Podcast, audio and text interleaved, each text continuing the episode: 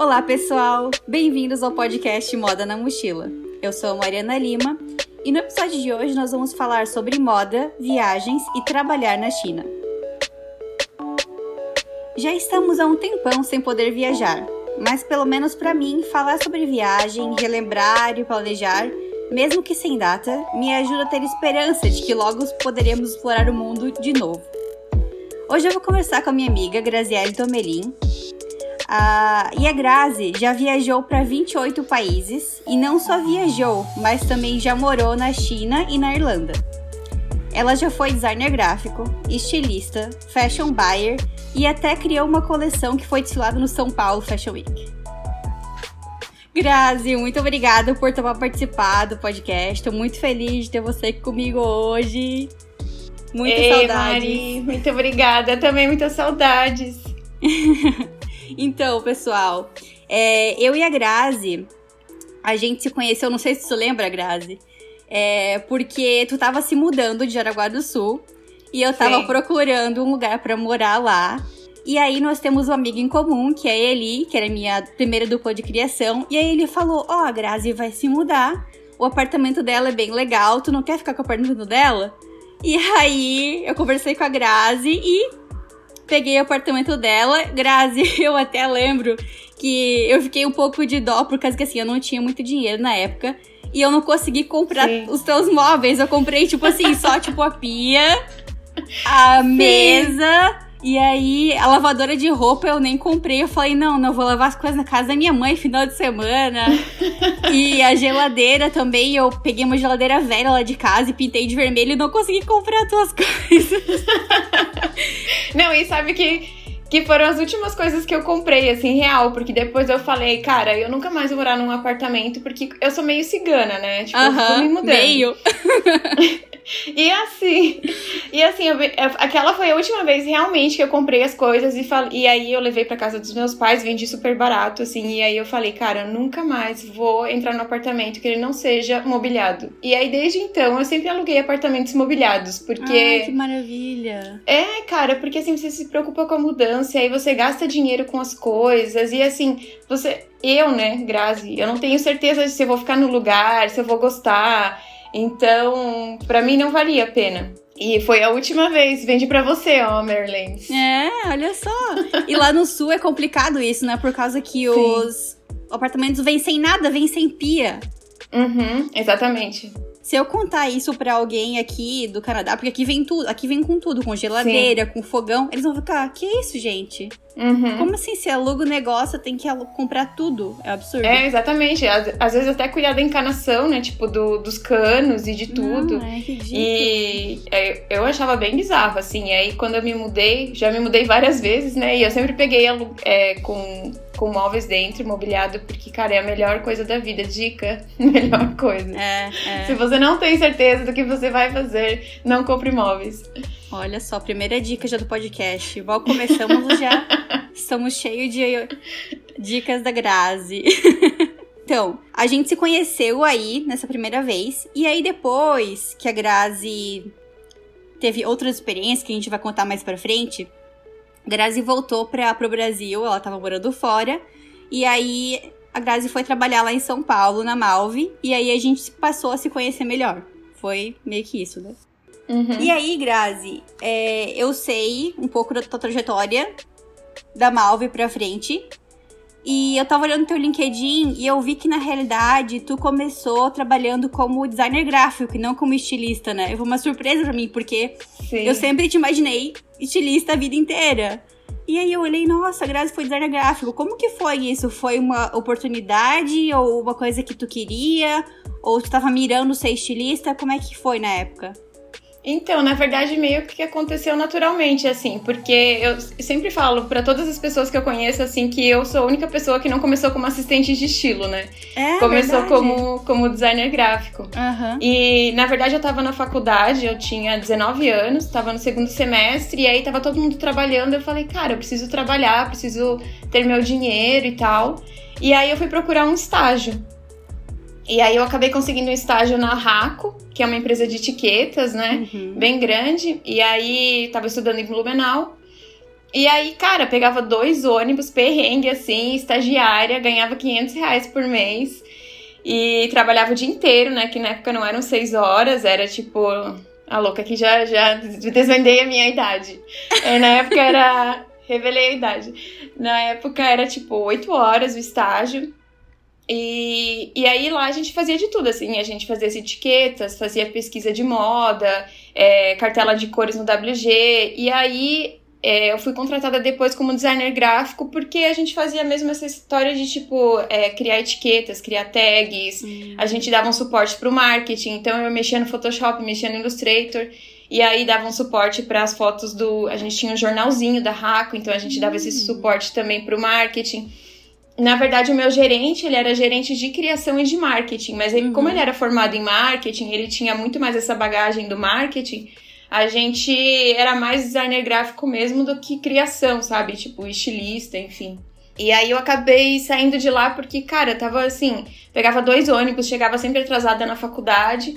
Aí procurei um trabalho mais perto e aí o que eu consegui foi de designer gráfico. De novo. E aí, uhum. é, aí eu trabalhei numa empresa de jeans e aí fazia etiquetas, tags, todos os tipos. E aí comecei a desenvolver estampa também. E aí fazia estampa de malha, estampa de jeans. E era uma empresa super pequena, então você faz de tudo, né? E, e aí só depois eu fui contratada por uma outra empresa, que é, foi a, a, uma outra, a Pacífico Sul. Uhum. E aí lá que eu entrei como desenhista, e aí depois, quando eu me formei em moda, aí eu falei com, com a minha gerente na época, ela falou: Ah, tem uma vaga de, de estilista aqui, você não quer tentar? E aí foi o meu primeiro trabalho como estilista. Eu trabalhei no Kids, assim, foi minha primeira experiência é, como estilista e foi já no Kids, que é um. que é um. Né, eu amo desenvolver infantil. E, e aí foi assim que começou. É Legal. diferente, né? Porque todo mundo começa como assistente, e aí tem a estilista para dar um suporte. É. Assim, eu não tinha muito a estilista. Eu era muito. Eu sempre fui muito metida, assim. Uhum. Então, tipo, eu, eu pegava as coisas de desenho, mas aí eu olhava o que a estilista tava fazendo. E eu falava: Você quer ajuda? Quer que eu te ajude a fazer alguma coisa?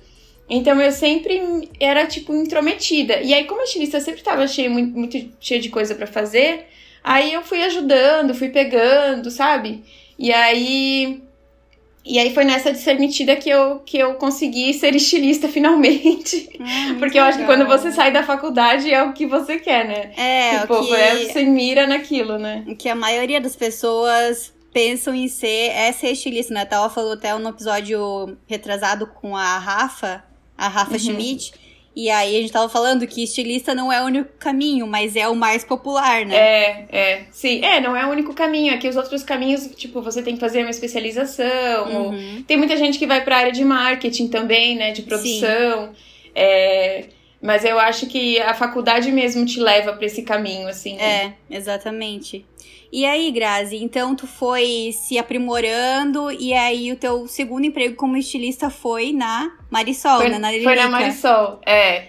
Eu entrei até com. com foi a, a Eliane que, que me chamou. Ah, é? E aí, Ai, que, legal. que é a nossa amiga em comum, que ela uhum. é um docinho, maravilhosa. E aí ela falou que tinha uma vaga lá. Uhum. E aí eu me inscrevi, deu super certo, mas eu comecei desenhando o Tigor.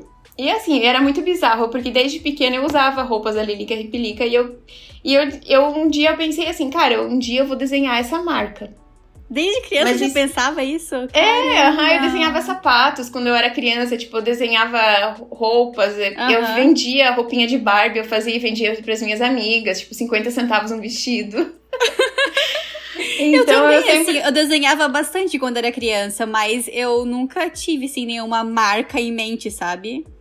Até Sim, porque tinha... minha mãe não comprava muito Lilica e, tipo, essas coisas mais, Sim. assim, de arrumadinhas pra mim. Eu comprava mais Malve, Lunender, tipo, as Sim. marcas mais baratinhas. Então, eu acho que eu nunca, tipo, olhei pras minhas roupas e pensei, caramba, vou desenhar isso daqui. Olha, atualmente eu tô mirando na Zara, então aí, amigos, se alguém, se alguém souber, é louca. Não, mas é... E eu era pequena, eu tinha um moletom, e eu olhei para aquele moletom e falei, cara, um dia eu vou desenhar essa marca. Uhum. E aí surgiu a oportunidade de eu é, fazer um teste, né, pra Lilica, e aí deu super certo também. Aí a gente começou a fazer algumas criações e tal, e depois surgiu a oportunidade de desfilar no São Paulo Fashion Week, que foi a primeira marca infantil a desfilar no São Paulo Fashion Week. Olha só. Assim, foi uma loucura, muito trabalho, e assim, tem que ter que coordenar assim, os modelinhos, né, pequenininhos, aí tem as mães que ficam desesperadas e, e, enfim, aí tem que fazer fitting, você tem que, a gente tinha um ateliê lá dentro da Marisol, então a gente fez todas as peças do desfile lá dentro, Uhum. é, porque tinha algumas peças que eram especiais mesmo pro desfile, assim, né, tipo, para ter um efeito de passarela, a gente usava crinol, que a gente não usa na peça é, que tá na loja, porque Uhum. é muito caro, primeiro, Uhum. e segundo que também é um efeito, é um efeito que é muito rodado, a, a criança, né, a mãe não vai gostar muito na loja. E aí a gente trouxe esse efeito de passarela, e foi bem legal, assim, foi... é, Cara, eu acho que foi em 2014. E aí depois ainda teve a coleção de verão que eu desfilei, que aí foi 2015, mas aí eu já tinha saído da, da Marisol, mas ainda foi, ainda Foi né, no coleção. São Paulo Fashion Week e tal.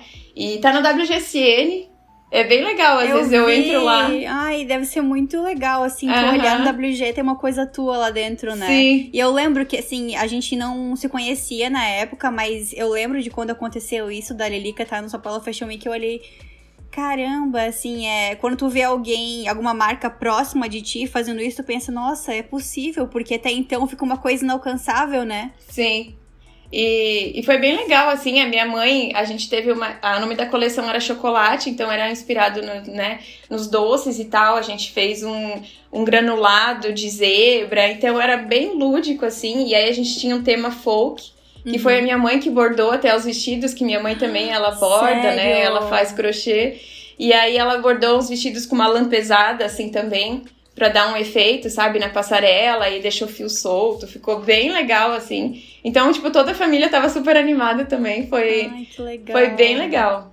E aí, todas as peças criadas neste desfile eram peças conceituais ou algumas foram é, à venda mesmo ou não? Depois. Sim, a, a maioria, na verdade, foi à venda. O que aconteceu é que, assim, a gente colocava uma saia de tutu embaixo do vestido pra dar um Ah, volume. tá. Uhum. Então, a gente acrescentava algum efeito pra passarela, assim. Uhum. Mas a maioria, eu lembro que até teve uma bota que foi super sensação, que era uma bota overknee, assim, que era bordada de canutilhos, ela era marrom e ela era bordada de canutilhos marrom. Uhum. E aí, pra dar a impressão que era tipo um brigadeiro, sabe? Ai, que lindo. E aí teve várias pessoas no desfile que falaram: Nossa, a gente precisa dessa bota na, na loja.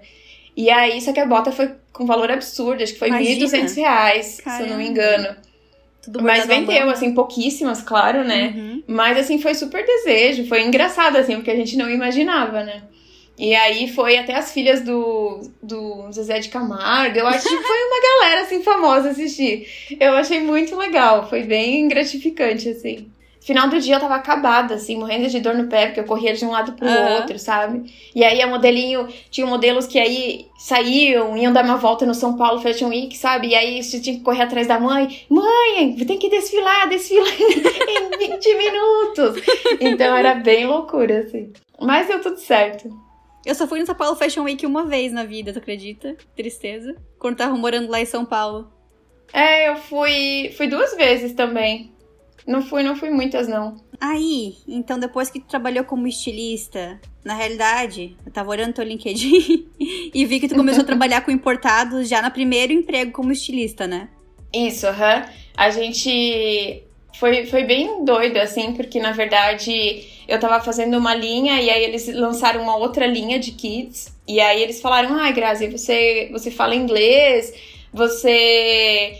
Eles não falaram que eu sou metida, mas assim que você é descolada. mas você não quer tentar, né? A gente tá com um plano aqui de trazer umas, umas coisas pra dinheiro importado Aham. e tal.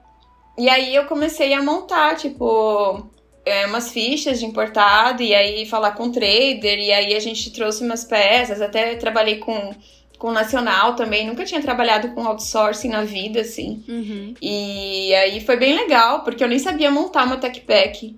Tipo, eu não tinha ideia de como se montava uma tech pack. Aí eu fui pedir pra trader pra ela me passar uma tech pack Uma exemplo. referência, aham. Exatamente, porque, né?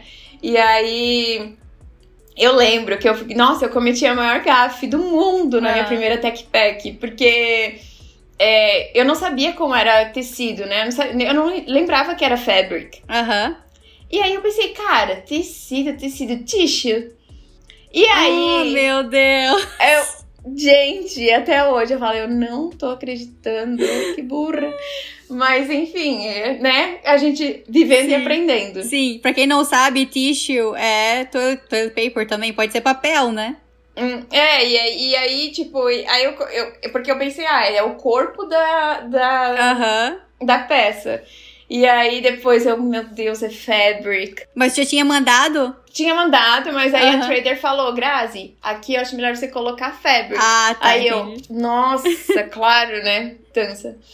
Mas, né, é isso. Eu não sabia, nunca tinha feito na vida. Aham. Uhum. E, mas deu super certo, assim, também. E, e foi bem legal. Eu, eu saí de lá desse emprego mesmo pra ir pra, pra Marisol. Uhum. Mas eu adorei trabalhar com importado e escolher as pecinhas. Você pode, parece que é uma, é uma criação infinita, assim, que você pode colocar várias coisas, Sim. né? Só que não. no começo você acha que você pode colocar muitas coisas. É, comparado com o nacional, né? Já é, muda sim. bastante. Mas, Grazi, tu falava inglês já. Hum, tu já tinha feito curso de inglês antes? Tu tinha viajado? Como é que tu aprendeu inglês? Então, é, desde pequeno, assim, eu, eu fazia escola de inglês, né? Minha mãe minha mãe preparou as filhas dela muito bem, porque a gente fazia tipo de tudo um pouco, assim. Eu lembro que eu ia pra aula do inglês, eu tinha oito anos. Uau. E aí eu ia, pegava o ônibus, ia sozinha pra aula de inglês, fazia duas vezes por semana. E aí eu fiz, tipo, todos os levels até o final, assim. E acho que eu saí, porque eu saí de São Bento, né, que é a minha cidade natal, que eu fazia inglês lá, acho que foi com 14 anos, 15. Uhum. Então eu fiz, fiz todos os levels do, dos livros, enfim. Mas assim, nada como você fazer um intercâmbio, ou, né, você falar com nativos, ou falar com quem entende inglês, porque uhum. eu não praticava, né? Os meus pais, eles não falam inglês. Uh, e aí eu não, não tinha com quem praticar mesmo. E assim, depois o meu inglês melhorou muito quando eu fiz intercâmbio, enfim, quando comecei a conhecer pessoas também de outros países, e aí trocar ideia em inglês. Uhum. Então eu acho que é aí que você aprende muito mais do que fazer um curso, fazer seis anos de curso. Bom, já que tu começou a falar aí de intercâmbio, de conhecer outras pessoas, então vamos falar um pouco sobre como aconteceu esse processo de ser expatriada para a China, onde tu estava trabalhando na época, como é que foi assim o convite? Então, eu estava trabalhando numa empresa super legal, que é Cativa, e eu lembro que eles tinham, eles queriam muito crescer a importação e eu fui contratada como estilista de outsourcing. Então, o que, o que eu fazia basicamente eram todas as fichas de China, Bangladesh. Era super legal, assim, eu tinha um, um parceiro, um, um, estilista também, que era muito engraçado. Então, a gente se divertia muito e eu amava trabalhar com China, ainda amo, né, trabalhar com China. E, e aí a gente fazia toda essa criação de todas as marcas, só as fichas importadas.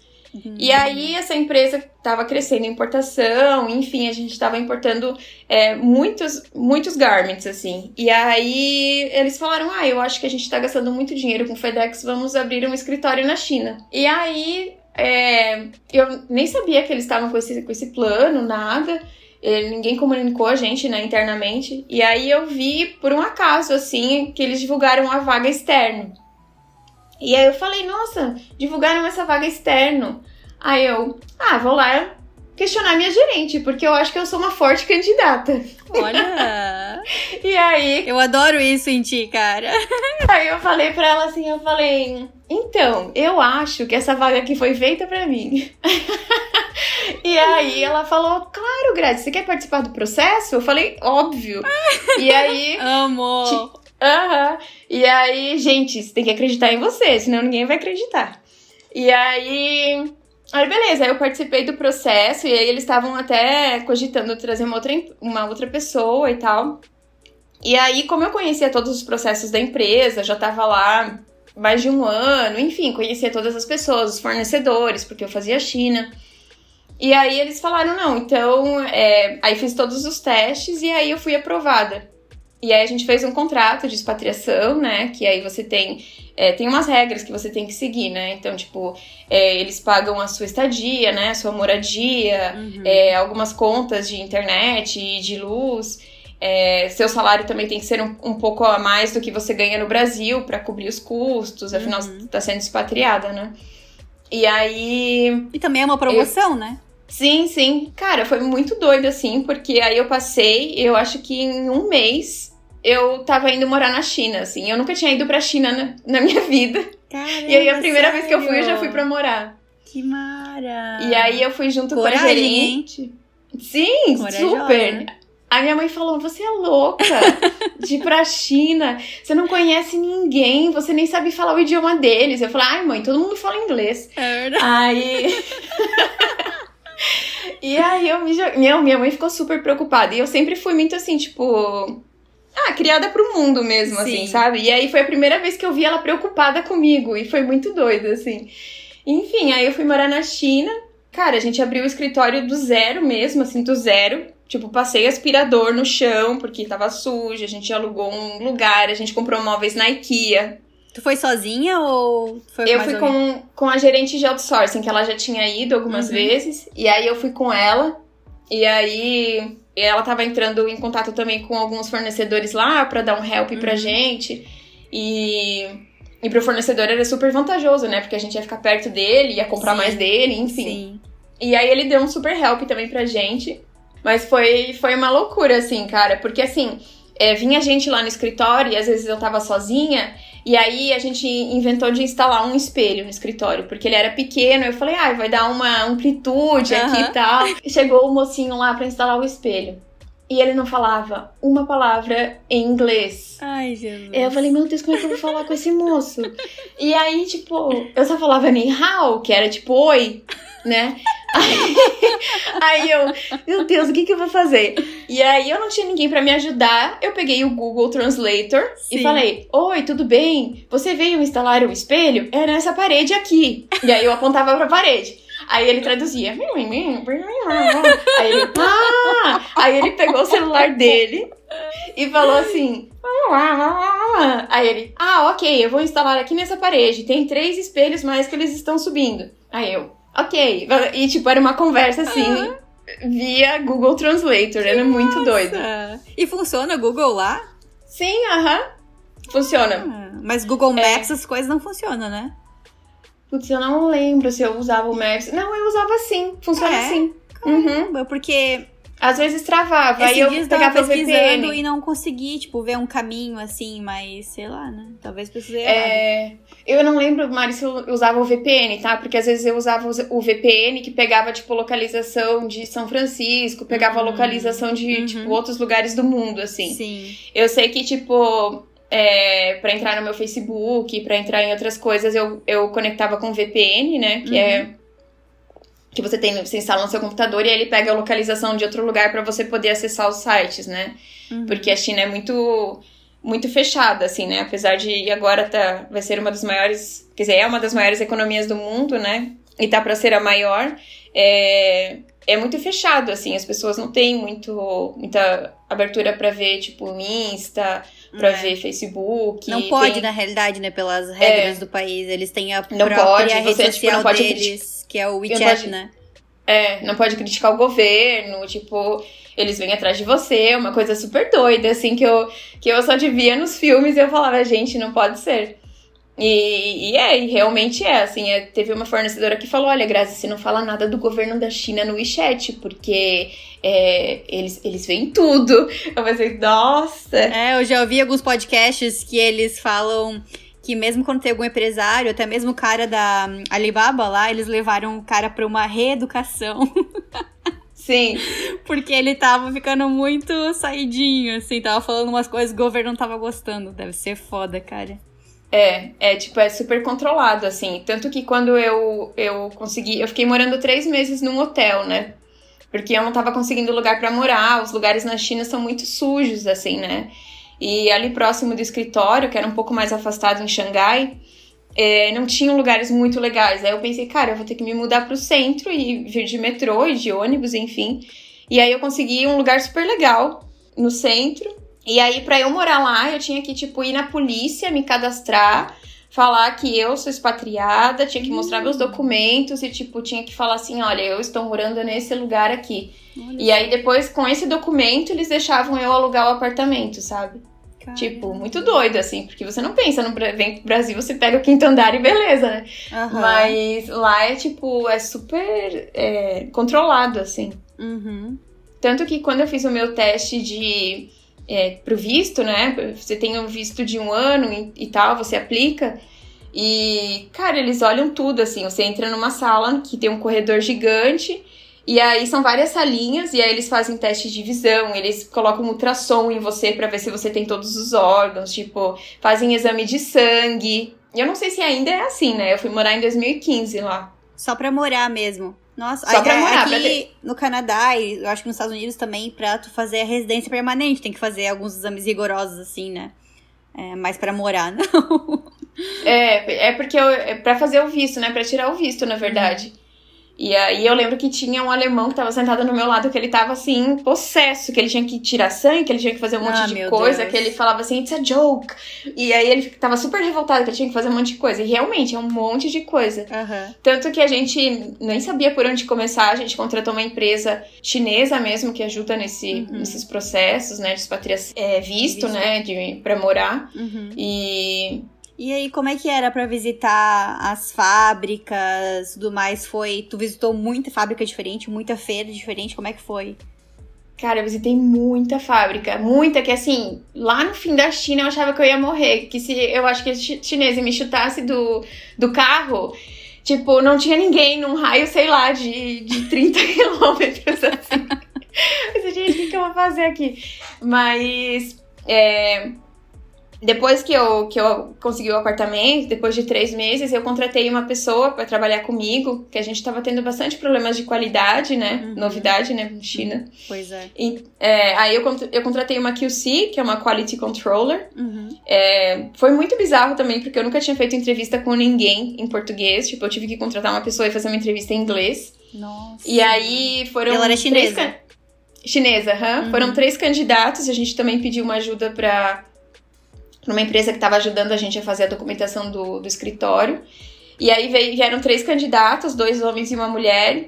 E aí os homens, nossa, um normalmente falava inglês. Aí eu falei, não, não vai rolar. Não vai rolar Aí o Google outro- Translate o dia inteiro. Não, não vai, não vai. E aí o outro era muito estranho, assim. E aí muito quieto. Aí eu pensei, ah, não vai dar certo. E aí a mulher era super legal, assim, a Uhum. Bright. Eu adoro os nomes delas. É, aham. As Não, eu meninas que eu trabalho Bright, né? são ah, Cici, Tracy, Esther. Não, eu tinha uma amiga que era Cherry. Amava, amava Cherry. E aí, o nome dela é Gia Shen. E aí ela que me ajudava, né? Tipo, às vezes vinham os comunicados no prédio só de em mandarim. Aí eu falava, Bright, pelo amor de Deus, me ajuda aqui, eu não sei o que tá escrito. ela falou, ah, não, porque vai ter uma limpeza, blá blá blá. Enfim, e aí ela era minha quality controller, e aí ela ia comigo é, fazer esse controle de qualidade nas empresas. Então Uhum. eu visitei a maioria das empresas com ela e algumas com a minha gerente também quando ela vinha pra China. E, mas era a Bright que me ajudava, assim, e nos ajudava, porque é, assim, você vai conversar com dono de empresa, eles não falam uma palavra em inglês, assim, né? É difícil, porque a gente tinha fornecedores que as fábricas eram muito pequenas. Porque eles tinham um preço melhor mesmo, enfim. Uhum. E aí. E aí eles não falavam, e ela, ela tipo, confiava totalmente nela. Ela falava, Bright, pelo amor de Deus, tra- traduz isso aqui. e aí. E ela dava muita risada, ela, ela se divertia comigo. Tanto que ela até chorou quando eu fui embora. Ah, Super que querida. fofa. Eu também peguei um. Eu fico meio mal quando o pessoal fica, assim, de xenofobia com os chineses, que eu peguei um apego por eles, assim, sabe? Sim, sim, é que você. nunca conheci eles em pessoa, só troco com e-mail, mas elas são muito queridas. Eles, eles são muito humildes, assim, tipo, não tem uma coisa. Por exemplo, eu sentava numa mesa pra negociar que só tinha homens. Uhum. E, tipo, em nenhum momento, é, tipo, eles foram machistas ou, Olha. tipo, o tom de voz foi, foi sabe, al- alguém se excedeu. Uhum. Ou, tipo, era sempre com muito respeito, assim, eles têm muito respeito mesmo. Uhum. É, é uma cultura totalmente diferente, assim, as pessoas julgam, mas elas não conhecem, né? Então, é, é muito fácil você julgar quando você não conhece. E, E as pessoas, Claro. assim, tá, a China pode ter vários problemas, mas as pessoas não têm culpa de nascerem lá e serem educadas daquela forma, né? É, exatamente. De, de mudar, assim. Não, e tipo, todos eles eram muito, muito pobres, né? Eles vêm, tipo, de uma base muito pobre, né? Que era da agricultura. E aí depois eles vieram para as grandes cidades. Sempre foi fechado, né? Foi um país fechado. Então, é, tem poucos chineses que têm essa mentalidade global, assim, né? Uhum. Tipo, que sabe o que tá acontecendo no mundo. Sim.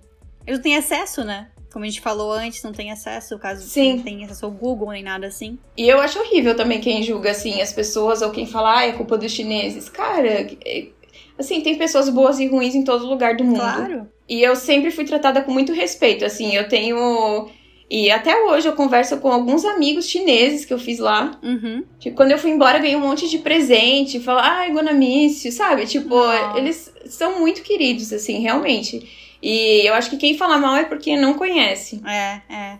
E Grazi, tem alguma história engraçada ou algum perrengue aí que tu passou na China? Que tu lembra? Meu, eu assim? tenho vários. Vários.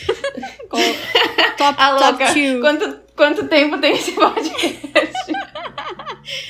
Ai, Eu tô tentando me controlar, porque os últimos eu gravei três horas. E aí, pra editar. my God. Então, eu. A gente tava numa. A gente ia visitar um fornecedor em Pequim. E aí a gente falou: não, eu quero ir naquela rua que tem os gafanhotos, as baratas. Eu quero ver, né, como é que é. Aham. E aí a gente foi nessa rua, e aí eu tava com, com duas colegas de trabalho, e elas falaram, ai, Grazi, vamos comer um escorpião aí pra ver o que, que acontece.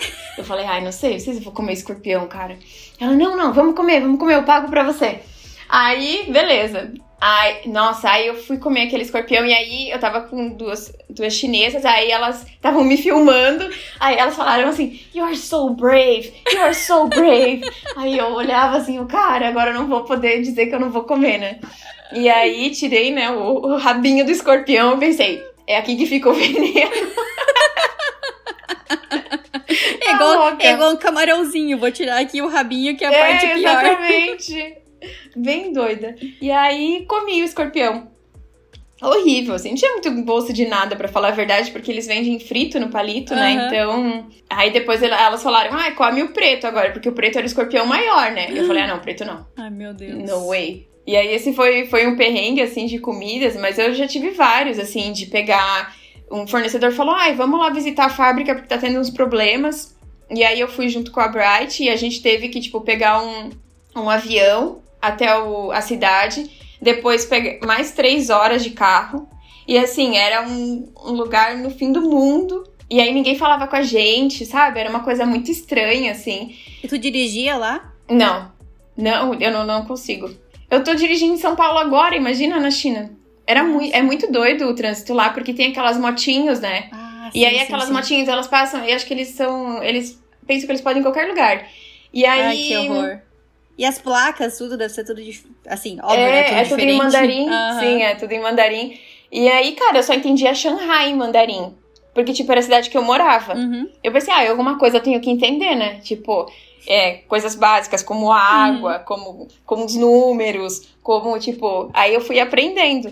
Mas é, dirigir, eu acho que. Eu até pensei, cogitei comprar uma moto, assim, a longo Aham. prazo. Mas não deu tempo de eu, de eu comprar minha motinha.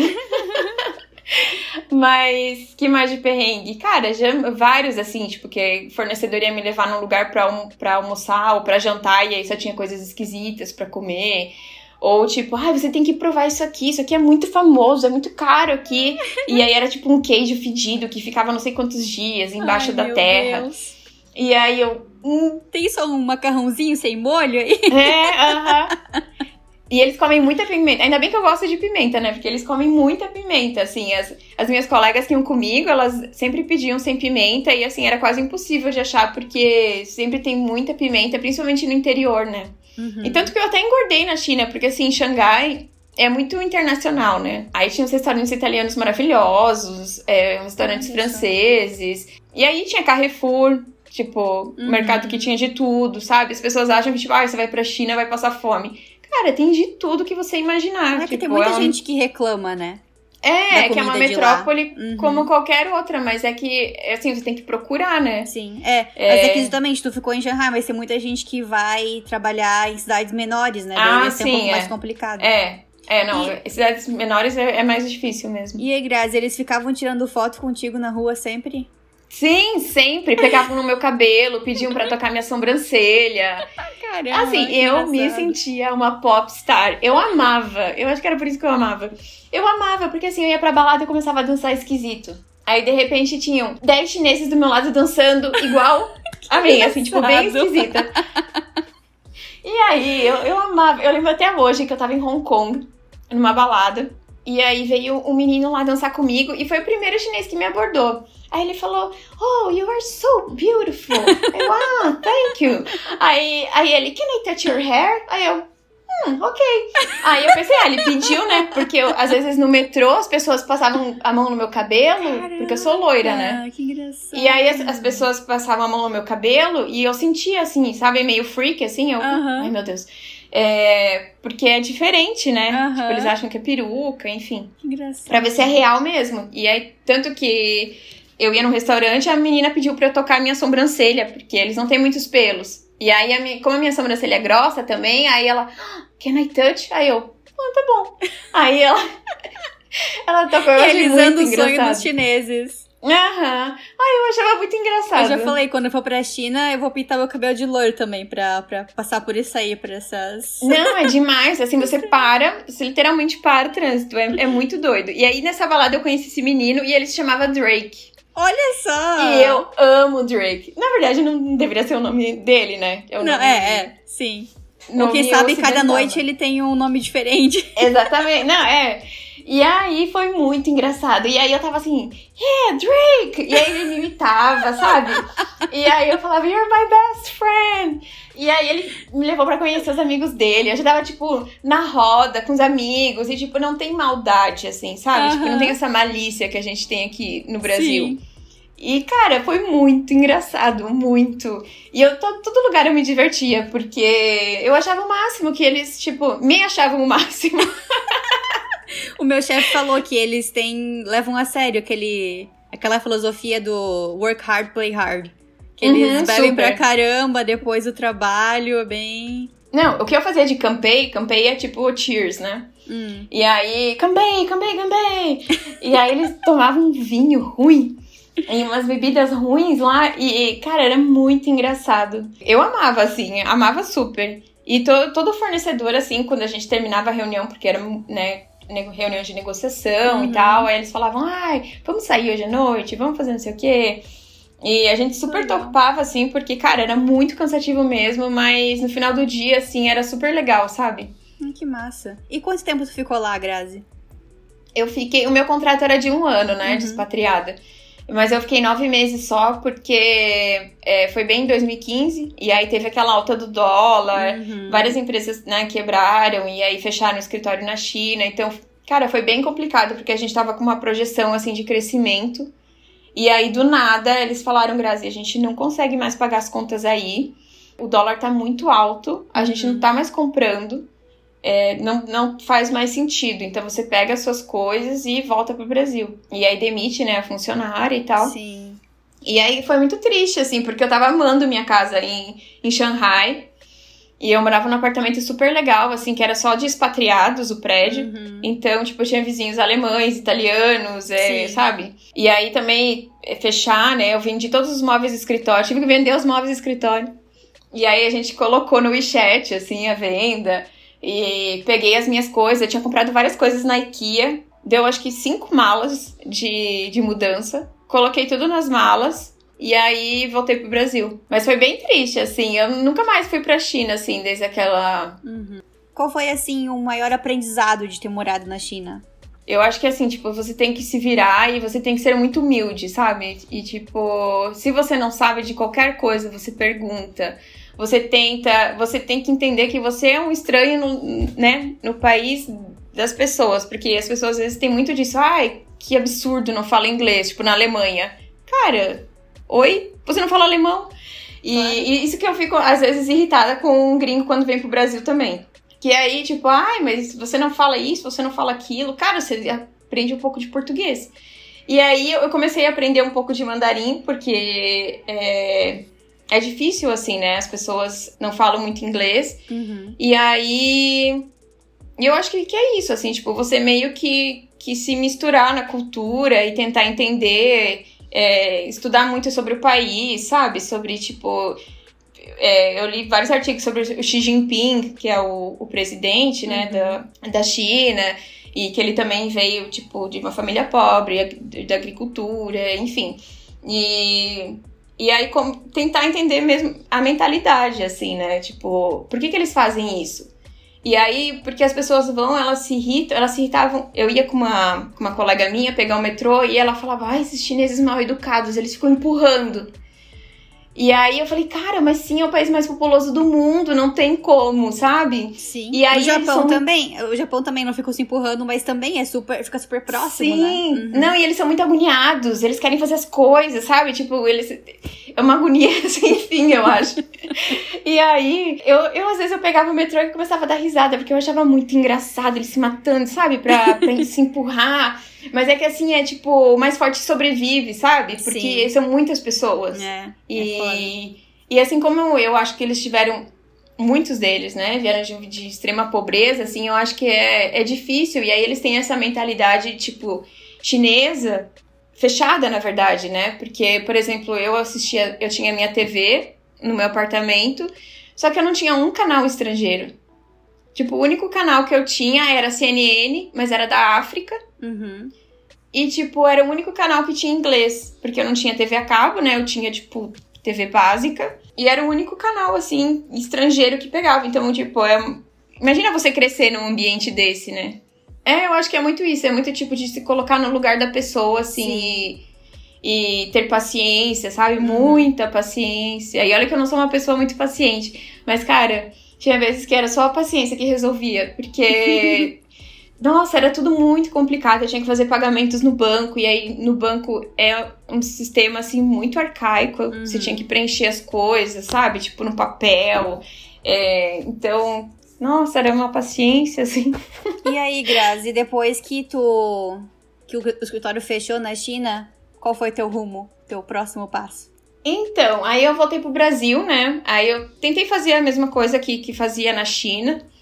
Mas aí eu já. Ah, não era a mesma coisa, né? Tipo, e aí também a gente reduziu muito os fornecedores, os produtos. E. E aí, como eu tava expatriada na China, e aí eu não saía muito, e enfim, eu trabalhava de segunda a segunda praticamente. Uhum. Aí eu guardei um dinheirinho e aí eu pensei, cara, tinha umas amigas minhas que elas estavam indo pra Tailândia e aí elas falaram, Grazi, você não quer tirar umas férias aí e vir com a gente pra Tailândia? E aí eu pensei, cara, eu vou. E aí decidi, sei lá, em dois dias que eu ia pra Tailândia com as meninas. Aí fui, fiquei 15 dias lá. Aí eu decidi na viagem que eu não queria mais trabalhar né, naquele trabalho. Uhum. Aí voltei e aí fui ver pra fazer um intercâmbio, que era uma coisa que eu sempre quis fazer, assim. E aí nunca tive é, oportunidade, assim, antes de ir, não- tinha dinheiro, quando eu tinha tempo também. aí eu pensei, cara, eu vou, vou pedir demissão e vou, vou fazer o intercâmbio. E aí eu procurei vários lugares, mas Dublin era o mais acessível, assim, a gente sabe, né, que é o mais barato, que a gente consegue também visto é mais fácil e também dá pra gente trabalhar lá com visto. E aí eu pensei, ah, eu vou pra lá, melhoro o meu inglês, que eu achava meu inglês bom, mas eu não achava ele tipo um proficiency. E aí, aí fui fazer proficiency. E aí trabalhei numa, fui pra Irlanda, tipo em duas semanas, assim, foi muito doido também, eu decidi, aí vi o intercâmbio. E aí eu fui pra Irlanda. Aí eu falei, ah, vou trabalhar num subemprego mesmo, Uhum. vou, vou conseguir uma grana. E aí, de todos que eu pesquisei, a Irlanda era o melhor, assim. Uhum. E aí, o que que tu, com o que que tu trabalhou lá e quanto tempo tu ficou? Tu fez algum, fez um curso de inglês também? Sim, eu fiquei o tempo que o visto, né? Agora, eu não sei se ainda é, mas é, quando eu fui eram oito meses, né? Que era o visto da Irlanda. E aí, nesses oito meses, você pode é, trabalhar também quatro horas. Quatro horas só. Um. É, Uhum. eu não sei se, já- se mudou ou alguma coisa assim, mas eu, o que eu lembro eram quatro. Eu trabalhava quatro horas, né? Uhum. Eu não sei, porque mudava todo o tempo, assim, então eu não sei se realmente continua a mesma coisa. E aí eu fui. Você, pra você ter o visto, você tem que estar é, tá matriculado numa escola. E aí eu tava fazendo uma escola na. que é Dorset College, que era perto do lugar que eu tinha alugado para ficar. Aí fui para lá e aí comecei a estudar e comecei a inventar currículos, né? Porque eu acho que a maioria das pessoas faz isso. Sim. Porque eu não ia distribuir o meu currículo de estilista lá. É. Porque, assim, eu até tentei, né? Porque quem acredita sempre alcança, mas é nesse verdade. caso eu não alcancei. Tu começa a puxar experiências, assim, que, que tu nem se lembrava do Brasil. Tipo Sim. assim, eu lembro que quando eu queria procurar emprego como vendedora aqui no Canadá, eu coloquei que eu já tinha vendido no brechó da igreja, sabe? Essas coisas. Não, eu, eu tinha currículos para todos os lugares, tipo, um currículo pro pub, um currículo pra cafeteria, uhum. um currículo pra loja. E aí acabou que eu que um, é, me chamaram numa loja, bem no centro de Dublin, assim, é uma loja que vendia muito para romeno, para para pessoal de Dublin mesmo, assim, para Irish mesmo. E aí o dono era indiano e aí tinha uma brasileira que já estava trabalhando lá e, e, ele gostava do trabalho dela. Uhum. E aí ele acabou me contratando porque ela trabalhava só meio período e aí eu trabalhava outro meio período. Uhum. Eu ganhava 10 euros por hora. E aí. Aí eu atendia lá, é, era uma loja que vendia de tudo, assim, era bem bugigangas mesmo, assim. Tipo, vendia roupa, vendia bolsa, vendia. É, lenços, vendia saias. E aí eu montava vitrine, ajudava no, né, no atendimento, fazia o caixa, fazia tudo, na verdade, uhum. porque como era uma loja pequena e o dono não ficava muito lá, aí atendia, assim, aí tiveram umas nanás que vieram, roubaram a loja, tipo, eu não vi. Explica aí, pessoal, o que, que é os nanás. Ah, os nanás são os Irish revoltados, louca. não, os nanás... Na verdade, a gente eu não sei se é bem esse o conceito, tá? Mas foi o que me explicaram. Que os nanás são, tipo, as pessoas que roubam, é, que são xenofóbicas, uhum. que às vezes, muitas vezes estão drogadas. E eu sofria muito com eles, assim, porque eu, eu sofri muito xenofobia, assim, eu, eu achei, né? Porque eu morava em, em Dublin Tree. Então era, tipo, mais ali no centro. E aí, é, tinha muita gente, assim, eu via muita gente drogada, assim, muita gente na rua, e aí tinha esses nanás que, que a maioria eles são menores de idade, então a polícia não pode fazer nada. Sim. E aí eu lembro que uma vez eu saí da loja, eles jogaram um spray colorido no meu cabelo, sabe? Nossa, tipo, eu não tinha feito nada. É, eu e já aí conversei teve... com uma, tem uma menina que trabalha comigo, que ela é Irish também. É, na realidade, ela é canadense e Irish, né? Tem as duas cidadanias. Uhum. Naná é o apelido carinhoso, né? Que os brasileiros deram pra Nacker, né? A palavra. Ah, é verdade, é isso. Eu tinha esquecido. E eu já conversei com ela sobre isso. Aí eu perguntei se é ofensivo, fala isso ou não, porque, né? Nunca se sabe. Ela falou que não, porque os Irish também não gostam dessas pessoas que ficam se aproveitando, né, dessas. fazer essas coisas. O meu irmão, ele também já mora na Irlanda, ele também tem altas histórias, assim, cabulosas de knackers que, que atacaram ele. É, tipo, é muito bizarro, assim. Teve, teve uma amiga minha mexicana que ela tava vindo pra aula, ela chegou na aula chorando. Eu falei, nossa, o que que aconteceu? Ela falou, um monte, uns cinco meninos fizeram uma roda em volta de mim, começaram a me bater e ficaram pedindo o meu celular. E aí eles me bateram, me bateram. Aí ela tava, tipo, ela tava com muita dor aqui, porque bateram no estômago dela. Uhum. E aí até ela dar o celular. E ela, tipo, era super pequenininha, assim, sabe? Uhum. Aí eu falei, nossa, que absurdo. Aí teve um que me, me roubou também uma vez. Então, cara, foi. Assim, não, não foi uma das melhores experiências da minha vida, com certeza. Uhum. Morar na Irlanda, assim. Conheci muitas pessoas legais, mas é, isso para mim e também ver muitos homeless assim na rua foi bem Sim. chocante assim. Sim. Claro, eu moro em São Paulo, tem bastante morador de rua, né? Uhum. Mas lá, como eu não sei se tipo eu tava com uma expectativa que era Europa e que ah, as pessoas ganham em euro e, e sei lá que é um, um, mundo perfeito que na verdade não é, né? Uhum. É, tinham muitas pessoas morando na rua e assim tipo pessoas que morriam de frio na rua porque é muito frio Então, eu fiquei bem chocada, assim, na verdade. Dublin não é uma cidade grande para ter, tipo, tantos problemas assim, Sim. né? Eu acho que tem 500 mil habitantes, tipo, é uma cidade super pequena. E, e é uma ilha, né? Tipo, é super pequenininho. E eu fiquei super chocada, assim. Eu não voltaria para lá. Mas, assim, conheci várias pessoas que amavam e moravam, estavam morando lá há muito tempo. Eu acho que vai de, de, cada pessoa, assim. Tem gente que não se adapta ao clima também, né? Que é muito frio. Sim. É, e o tempo também é mais fechado, é, né? Não tem muitos sim. dias de sol. E venta Como... muito, assim. O que eu gostei, na verdade, foi porque eu comprava, tipo, passagem muito barata pra ir pra outros lugares. Ai, adoro! tipo, eu pegava Ryanair. Eu fui com uma, eu morava com uma argentina. Euros. Sim, 9,99. 9,99 euros. É, eu morava, dividia o apartamento, né, com uma italiana, uma argentina e uma uruguaia. E aí, a Argentina e a italiana falaram: Ah, eu quero muito ir pra pra Edimburgo. Aí eu falei, cara, vamos ver, a gente pega uma promoção, a gente vai um final de semana. Tipo, onde você faz isso aqui no Brasil?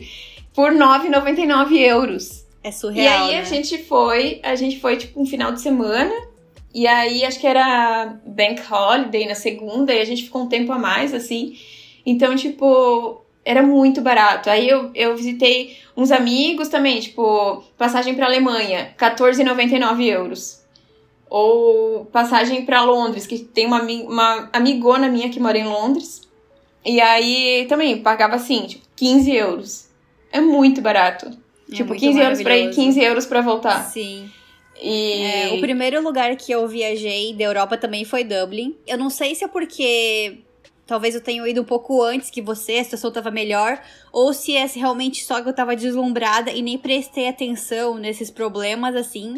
É, eu curti Dublin naquela época. Eu também fiz essas viagens aí pra, pra sei lá, uns seis países diferentes, foi muito legal. Eu fui pra Escandinávia, que, tipo, eu queria muito ir. Todo mundo falava, nossa, você vai pra Escandinávia, é muito caro.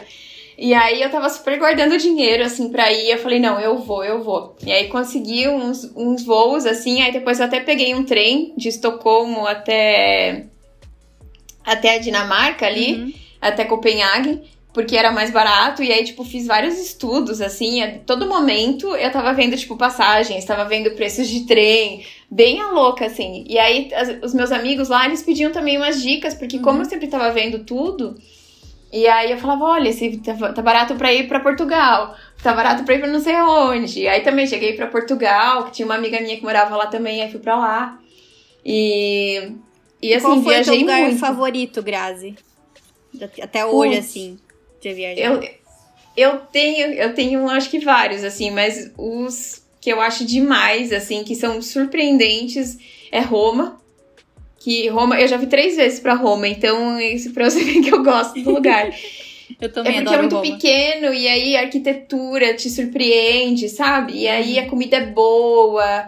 É... Eu não sei, eu, eu adoro a Itália, assim, né? Eu sou descendente de italiano, então e eu amei também a Tailândia, amei é, Phi Island, que é uma ilha ali é, que você pega, né, um, um ferry para ir. Assim, incrível, mas é totalmente outra vibe, assim, é vibe roots, é, não tem carros, é uma uhum. ilha, tipo, aquele mar maravilhoso que os uhum. peixes vêm, assim, você olha, ele é transparente. é, e eu amo Xangai, né? Xangai para mim é, eu não sei, tem várias pessoas que amam Nova York, eu amo Xangai porque para mim do coração. é super, eu amo, eu amo mesmo, assim, porque é, é muito diferente. Você vai em cada bairro, tem uma coisa diferente, assim, sabe? Aí tem os bairros que são italianos, tem os bairros que são é, franceses. E aí, e era muito doido, porque a gente falava assim, não, vamos naquela balada francesa. Não, vamos naquela balada italiana. Então, tipo, aí tem. É, tem muitos latinos também, então, tipo, tinha balada latina, tinha, tipo, bairros latinos. É, é muito legal porque é, é, é de várias culturas, assim, sabe? Tipo, uhum. muita gente. Você escutava muitos idiomas. Eu amo escutar idioma diferente. E aí você escutava muitos idiomas diferentes, assim, eu conheci pessoas do mundo inteiro, sabe? E aí tinha até churrascaria que a gente ia às vezes, assim, final de semana, aí eu conhecia algum gringo, eu ia lá levar na churrascaria. Eu falava, ah, this is barbecue from Brazil. Que máximo. Ah, eu preciso é. ir pra Xangai também. Depois da, da pandemia, tudo vai melhorar. Não, Shanghai aí... é demais. é demais. Eu Eu amo, assim. E é assim, todas as pessoas. Tinha uma amiga minha na época que tava morando em Shaoxing. E aí ela vinha às vezes pra Shanghai, a gente saía, assim. E, e ela ama também. E, nossa, é super legal. As pessoas são muito legais. Eu andava na rua, assim, sem medo algum. Uhum. Fazia minhas caminhadas. Eu, eu gosto muito de caminhar, né? De conhecer Sim. as coisas caminhando. Então, cara, eu fazia minhas caminhadas, assim, às vezes à noite. E não tem esse negócio de tipo, ai, vai aparecer alguém armado, alguém vai Sim. te assaltar, sabe? Ou Aqui em São Paulo eu morro que de vai medo de dia. assediar, né? Sim. É, exatamente. Em Dublin eu tinha esse medo também. E Uhum. lá não, tipo, lá eu era super livre, assim. E acho que é isso que, O eu, que eu gostava das- mais. O escritório da cidade que eu tra... O escritório da empresa que eu trabalho lá na China é em Qingdao. Já foi pra lá? Ó, da, da cerveja, nunca fui. Mas Não? sabia que Tindal é uma cerveja, né? Não. Aham, é o nome de uma cerveja. Eu não sei se é fabricado na cidade de Tindal. Ah, às vezes. Mas é uma cerveja ah, chinesa. É Hum. bem gostosinha, fraquinha, assim. É bem boa. É, é lá. Bom, quem sabe. Quem sabe esse ano. Não sei se esse ano vai dar. Talvez ano que vem eu vou pra lá. Aí eu Ai, te peço adoro. umas diquinhas de, de sim, China. sim. Eu lembro, ó, uma dica muito importante. Pinda Pijou. Não sei se é- ainda é assim, ou se eu tô falando errado, mas Ah. era tipo cerveja gelada. Essa é a dica mais importante que tem. Adorei. Não, gente, eu, eu amava a China, porque assim, ó, eu tentava falar mandarim. E aí o taxista nunca me, me entendia, assim. E aí um dia eu falei o, o endereço do escritório. Uhum. que eu nunca mais esqueci na minha vida. E aí eu falei, ah, é Huntpingulu Niminzulu, que era tipo Lu é rua. Então, Aham. tipo, era Huntpingu, que era a railway, e Aham. aí fazia, é, cortava com a Minzu. E aí, nenhum ta- taxista nunca me entendia. Eu sempre tinha que levar o endereço escrito, né? Em mandarim. E aí, nesse dia, o taxista me entendeu. Eu fiquei tão feliz. Ele falou, ok, lá. Eu, oh, ok, lá. Meu Deus, eu não Ok, Léo, ok? Que fofo. é, ok. E aí, cara, eu fiquei tão feliz, tão feliz. Eu falei, gente, ele me entendeu. Todo dia ele tu vai me- tentando, tentando, tentando. Sim. E aí. E ele me deixou no lugar certo, eu fiquei muito surpresa. Eu pensei, cara, porque eu andava muito de metrô, né? Porque Aham. como os taxistas não entendem e os, e os táxis são sujos, assim.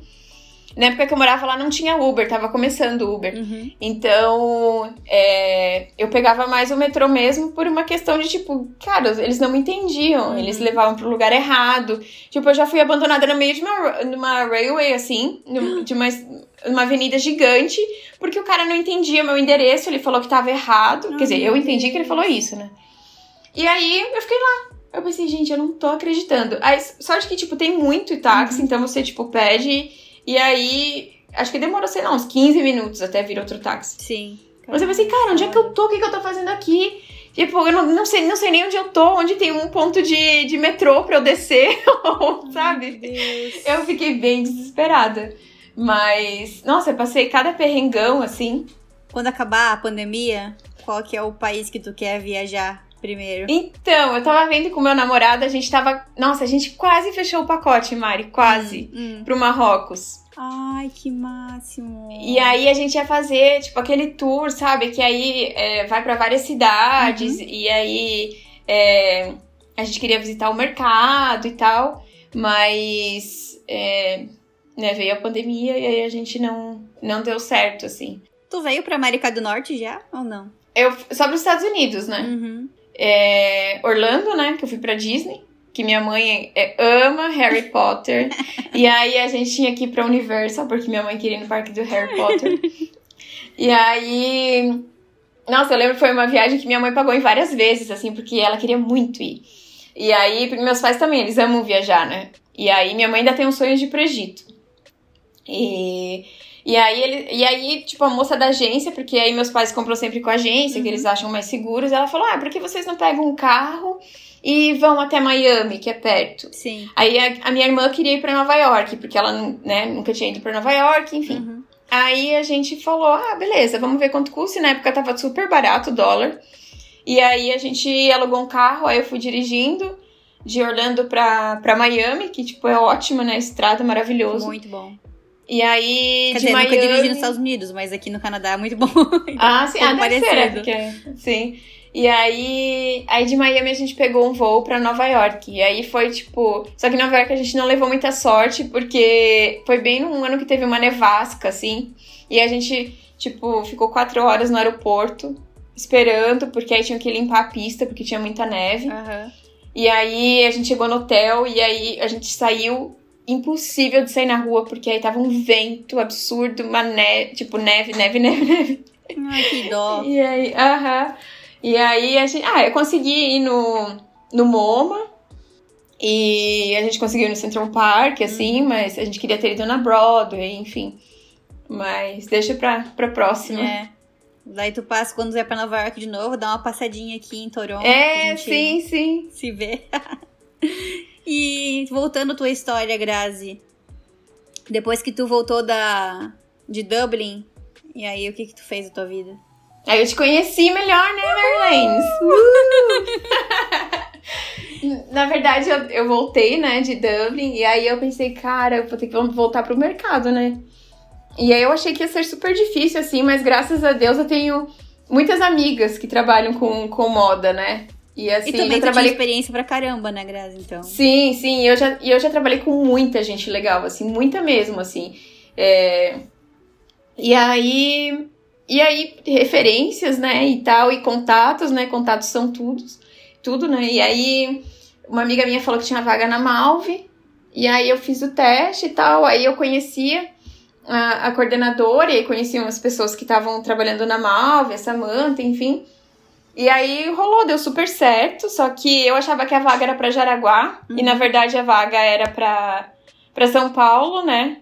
E eu falei, ah, tá tudo bem, né? São Paulo também gosta, beleza. Tu nunca tinha morado em São Paulo até então. Não, nunca. Assim, já tinha vindo pra cá fazer catálogo, pesquisa, é, essas coisas, né? Mas nunca tinha realmente, tipo, morado. Ai, foi muito legal morar lá. É, eu amei, eu amava morar, porque a gente morava ali pertinho, né? Você morava no Brooklyn ou na Vila Olímpia. E eu amava, eu até falei pro meu namorado, ai, você, a gente- você não quer mudar não pra Vila Olímpia? Porque é tão legal. Ele falou, ai, é longe de tudo. Mas eu amo. E, e aí fui trabalhar na Malve, né? E aí trabalhava na marca infantil também. Uhum. E sempre com, com essa base de infantil muito forte, assim, né? E é muito engraçado, porque quando eu fiz entrevista aqui em São Paulo, agora quando eu voltei aqui, de novo, né, pra São Paulo, Uhum. é, as pessoas falaram, nossa, você tem muita experiência com infantil, isso é bem raro. E eu não achava que, tipo, era tão raro, porque no Sul tem mais, né? Tem mais Uhum. empresas infantis. E, e aí eu falei, é, é uma coisa que eu gosto muito de fazer. E não sei se Ah, é porque a gente é uma eterna criança, assim, né? Ah, é muito bom. A coisa que eu mais gosto é que sempre falo, tu pode pirar qualquer tema que tu quiser criar, pode criar. Pode criar um, um urso aviador, um Sim. unicórnio, astronauta, pode fazer o que quiser. Ninguém Sim. vai te questionar. E eu não, também amava. acho que é bem raro mesmo. Eu até tava conversando com uma menina num podcast passado, a Michelle, que ela também é aqui de Toronto. E eu tava falando pra ela que eu acho que, na realidade, o meu chefe tem mais sorte de ter eu como funcionário do que eu tenho ele. Por causa que. Imagina quando que ele ia encontrar uma pessoa com tanta experiência em infantil, sabe? Pra fazer Sim. aquela vaga. É muito específico. Sim. E o infantil, eu acho que muitas vezes é uma coisa que acontece na tua vida, né? Porque Uhum. o natur... assim, o caminho mais comum, já começando na faculdade, é criar pra moda feminina, né? É, ou, ou masculina mesmo, É. assim, né? Uhum. E- Mas eu foi, foi muito uma coisa que me, que me encontrou, na verdade, que eu nem imaginava, assim. Claro que eu tinha aquela né, esperança de desenhar Lilica um dia, mas tipo, ah, nunca pensei que realmente ia acontecer. Aham. E nunca pensei que o meu primeiro trabalho como estilista ia ser desenhando infantil. Sim. E, e é muito isso, é uma criação muito livre, né? Você não precisa muito se preocupar. Claro que tem as tendências e tal, mas é uma coisa mais lúdica, assim, Uhum. né? Então eu acho muito gostoso. E eu adoro criança, né? Então eu amo. Tá, mas e aí depois que tu saiu da Malva, tu trabalhou na CIA também, um infantil, e aí o teu, depois disso, não foi mais de infantil, né? É, na verdade, é, depois da Malva acabei indo pra C&A, que foi, cara, uma mudança de chave totalmente assim, indústria e varejo é outra coisa. é, eu não sabia que era tão diferente assim, juro pra você. Eu achava que era, assim, claro que eu sabia que era diferente, mas não tanto assim. Uhum. E é uma coisa muito. Eu fiquei bem impressionada, assim, a dif diferença que é, mas eu recomendo a todo mundo, sabe? Tipo, que trabalhou na indústria, tra trabalhar no varejo. Saber os dois eu acho lados. muito, é, eu acho muito importante ter essa visão, sabe? É, eu acho que eu nunca mais vou entrar numa loja e não vou olhar as paredes e como elas coordenam com os equipamentos, com, sabe, que peças que estão na mesa, que peças que estão no lado, que peças que estão penduradas. Tipo, é uma coisa assim muito de. É, de, de venda, né? De você vender aquele. Os produtos é, mais baratos são aqueles que você pode pegar com a mão ali, que estão na mesa, são mais acessíveis. Então, você não tem muito isso quando você trabalha na indústria, né? Até porque é, as marcas que eu trabalhei eram mais. vendia mais para multimarca. Uhum. Então, você não tem muito esse controle da loja, né? Tipo, Sim. como é que o lojista vai colocar? Você não sabe, a loja é dele, né? Uhum. E aí, no varejo foi muito doido isso, porque eu não tinha muita noção, assim. E aí, aprendi muito, foi, foi muito legal. É, e aí, na época, eu tava um pouco cansada, assim, do infantil. Na verdade, eu tava cansada, mas assim, eu queria fazer outra coisa da vida. Uhum. E aí, teve uma amiga minha, que ela entrou como coordenadora na Sommer. E aí, ela falou, ah, Grazi, eu tô precisando de estilista, você não quer é, tentar fazer o feminino, adulto? Aí, eu pensei, pensei, e aí, fui morar em Itajaí que é onde fica. Saí de São Paulo, né? Que eu tava na CIA aqui em São Paulo. E aí fui morar em Itajaí, que é onde fica a fábrica da MC, né? Que é um grupo que tem várias marcas, na verdade, né? Tem a Coach, tem é, Triton, Tufiduec, enfim. E aí fui trabalhar lá. E aí fazer adulto feminino. E gostei, assim, tipo, no primeiro ano eu tava super curtindo fazer. E só que eu, era uma coisa assim que eu gostava de fazer, mas eu não me identificava mais, assim, uhum. sabe? Tipo, depois de um ano e meio trabalhando com isso, e aí era muito em cima de tendência, e aí, ai, muda isso, tem que fazer aquilo, e aí você não pode muito. Lá, pelo menos, né? A gente não usava muito na cartela de cor, então, tipo. É, era diferente do universo infantil, não, não tinha nada lúdico, uhum. é, as estampas eram mais sérias. Enfim, e aí eu tava. Comecei a sentir muito falta disso. Uhum. E. Mas eu fiquei, fiquei dois anos lá, foi super legal, foi uma experiência. Porque eu acho que a gente tem que experimentar tudo claro, na vida, né? Claro. E aí pensei, ah, por que não? E aí deu super certo, assim. Mas depois eu já tava cansando, enfim, aí, aí saí de lá. E aí voltei para São Paulo. E aí comecei a procurar trabalho aqui. E aí logo consegui trabalho na Amaro também, que é uma super empresa. Uhum. É, tô aprendendo muito também. Também é completamente diferente, porque ele tem uma mentalidade mais de startup, assim. Hum, que então, é, ela nasceu no, no digital, né? Então, tipo, é uma marca super. É, super tecnológica, assim, né? Então, um processo de investimento, assim. Isso. Na, a startup tem uma fase, assim de investimento pesado no início, né? Então deve ser bem interessante conhecer isso. Sim. Não, é bem legal, assim. Na verdade, agora já é uma empresa bem grande, né? Mas é, eles vendem é, muita coisa, assim, no site, até de, de, de outras marcas, enfim. Mas, mas é muito legal, assim. É, um, é uma empresa nova que é, eu não conhecia, assim, os processos e eu tô me surpreendendo bastante, assim. Tô aprendendo bastante, mas também, cara, muito trabalho porque como é, não é uma empresa tão grande assim, então tem vários, acaba absorvendo vários processos assim, né? Sim. Então, é, a gente que já trabalhou em empresa muito grande, muito pequena, a gente sabe as diferenças, né? uhum. né? Tipo, de empresa menor você tem que fazer 50 mil coisas ao é, mesmo em tempo. Em inglês e... eles falam você tem que vestir mais chapéus. Ah, né? sim, é, exatamente. More hats. Uhum. Isso acontecia muito, eu sempre falo isso pro pessoal, que aqui eu tenho que fazer a, a estampa, o ficha técnica, tem que cuidar do ensaio fotográfico, sabe? Tem que coordenar muito mais coisas. Sim. E, comparado como na Malve, né, que é a minha experiência mais é, forte do Brasil, tinha um setor para cada. É, Sim. para cada trabalho, né? Era muito diferente isso. Uhum. É, aqui também eu tenho que fazer, tipo, eu tenho que cuidar das estampas, e aí tenho que cuidar do estilo, e aí ideias de campanha, então, tipo, é, é bastante coisa para fazer assim. Mas, é, cara, é uma área que eu amo muito, assim, trabalhar, então você faz com prazer, assim, no final do dia você tá super cansada, mas você tá super feliz, assim, você. Uhum. É, e você fica ansiosa para ver o resultado, né? Então, é, eu acho isso muito legal da nossa profissão, assim. Grazi, então, pra gente ir finalizando aqui o nosso podcast, tem algum conselho que você daria para quem quer trabalhar com moda? Cara, eu acho que você tem que se permitir fazer, assim, saber que você vai trabalhar muito, saber que talvez você precise dessa experiência para ir para um outro lugar, é, ter paciência, ter calma. E para mim uma coisa que ajudou muito foi me intrometendo literalmente assim nas coisas. E, isso, sabe? Tipo, você correr atrás, ser proativa. É, eu sempre brincava assim com as minhas assistentes que eu falava assim: ah, olha, todas as minhas assistentes virou estilista. Olha. Então, tipo. É, porque elas eram muito proativas, sabe? Uhum. Então, tipo, elas abraçavam a causa, assim. Então, eu acho que você tem que ter muito amor por aquilo e vontade de fazer acontecer mesmo, assim. A minha última assistente era maravilhosa, assim, e, e aí depois ela virou estilista também. E ela era super proativa, ela ia atrás, ela falava, Grazi, você precisa de alguma coisa?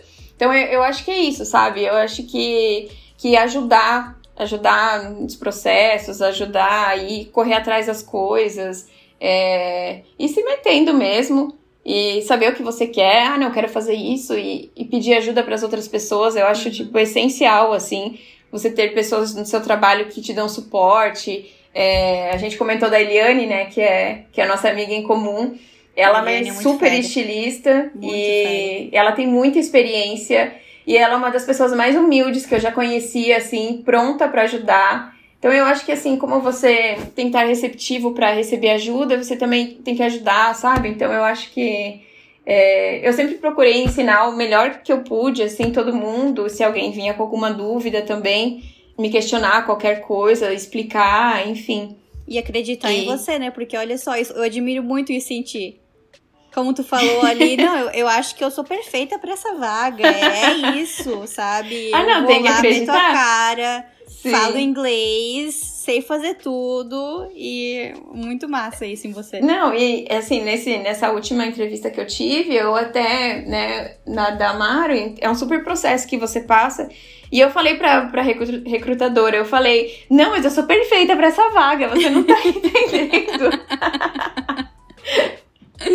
e, eu me, e aí você tem que fazer um teste e tal, que é super puxado. E, cara, eu dei o melhor de mim. Eu fiquei assim, ó sábado, domingo, sabe? Eu montei coisas a mais, eu uhum. baixei programas, eu não tinha Illustrator no meu computador mais, eu paguei uhum. o pacote do Illustrator para fazer o teste. Uhum. Tipo, você tem que acreditar muito e falar: não, vai dar certo, eu tô fazendo isso por um propósito que vai rolar. E é isso, e tipo, e, e falar assim: não, isso aqui é para mim e, e vai rolar, e ter confiança e se esforçar ao máximo, assim. Uh, assim, quando eu fui pra China, cara, eu trabalhava muito, muito, muito, muito mesmo, assim. Às vezes, três horas da manhã tinha um fornecedor falando comigo. Mas. Eu acho incrível enfim... isso neles. Às vezes eu recebo mensagem que eu vejo lá o horário que é de madrugada. Sim. E aí eu falei pro meu chefe, cara, eles não dormem? Daí ele uhum. falou, não, é por causa que eles têm esse costume de eles vão no banheiro no meio da noite e aí eles vêm então uma mensagem e eles respondem. Uhum. Eu falei, gente, pelo amor de Deus, é outra cultura, né? É, é outra. E aí eu, e eu respondia, tipo, uhum. se eu tava acordada, se Sim. eu fazia a mesma coisa, eu respondia, sabe? Absorver um pouco da cultura de trabalho deles. É, é, exatamente. E aí eu acho que você tem que, tipo, ah, se permitir, sabe, fazer as coisas e, e entender também o outro, sabe? Às vezes, ah, tem umas picuinhas que não vale a pena você ficar é, criando uns monstrinhos na cabeça, uhum. procure aprender e absorver o melhor que você pode. E acho que esperar que sempre o melhor vai acontecer, que você vai crescer. Muito obrigada por ter topado participar do podcast de novo. Ei, adorei obrigada, conversar adorei. contigo. Espero Também que adorei. possa que a gente que eu possa ir pro Brasil logo e aí quem sabe dar um pulinho em São Paulo para te Sim, desce aqui em São Paulo. Na Orlando a gente vai dar uma volta. Ai, vai ser Mara. Comer um açaí, é louca. É, começa aí, hambúrguer. Nossa, tem tanta coisa boa em São Paulo, né? De comida. Meu Deus Uhum. do céu. O Pietro fala pra mim. Começa a fazer a lista. Começa a fazer. Eu falei, primeiro tem que fazer a lista aqui de quantos quilos tem que emagrecer. Não, tem uma pizzaria aqui perto de casa maravilhosa. Ah, então tá bom. E se alguém quiser entrar em contato contigo, pode te mandar uma mensagem pelo Instagram. Pode, aham. É Grazi Tomelin. Arroba Grazi Grazi Tomelin, Tomelin. com, Grazi com, Com S, S. né? E com L só, Tomelin, né? Uhum. Enfim, vou deixar aqui na descrição, pessoal. Também, se vocês quiserem mandar algum comentário pra mim, o meu Instagram é marianasdelima. E também, se você está ouvindo pelo Spotify, lembre-se de seguir o podcast. É, muito obrigada por ter ouvido mais um episódio com minha amiga maravilhosa Grazi. Yes. No mínimo, máximo. Aprende- vamos aprender com ela, gente. Acreditar em si mesmo, isso é muito importante. É, beijinhos e até o próximo episódio.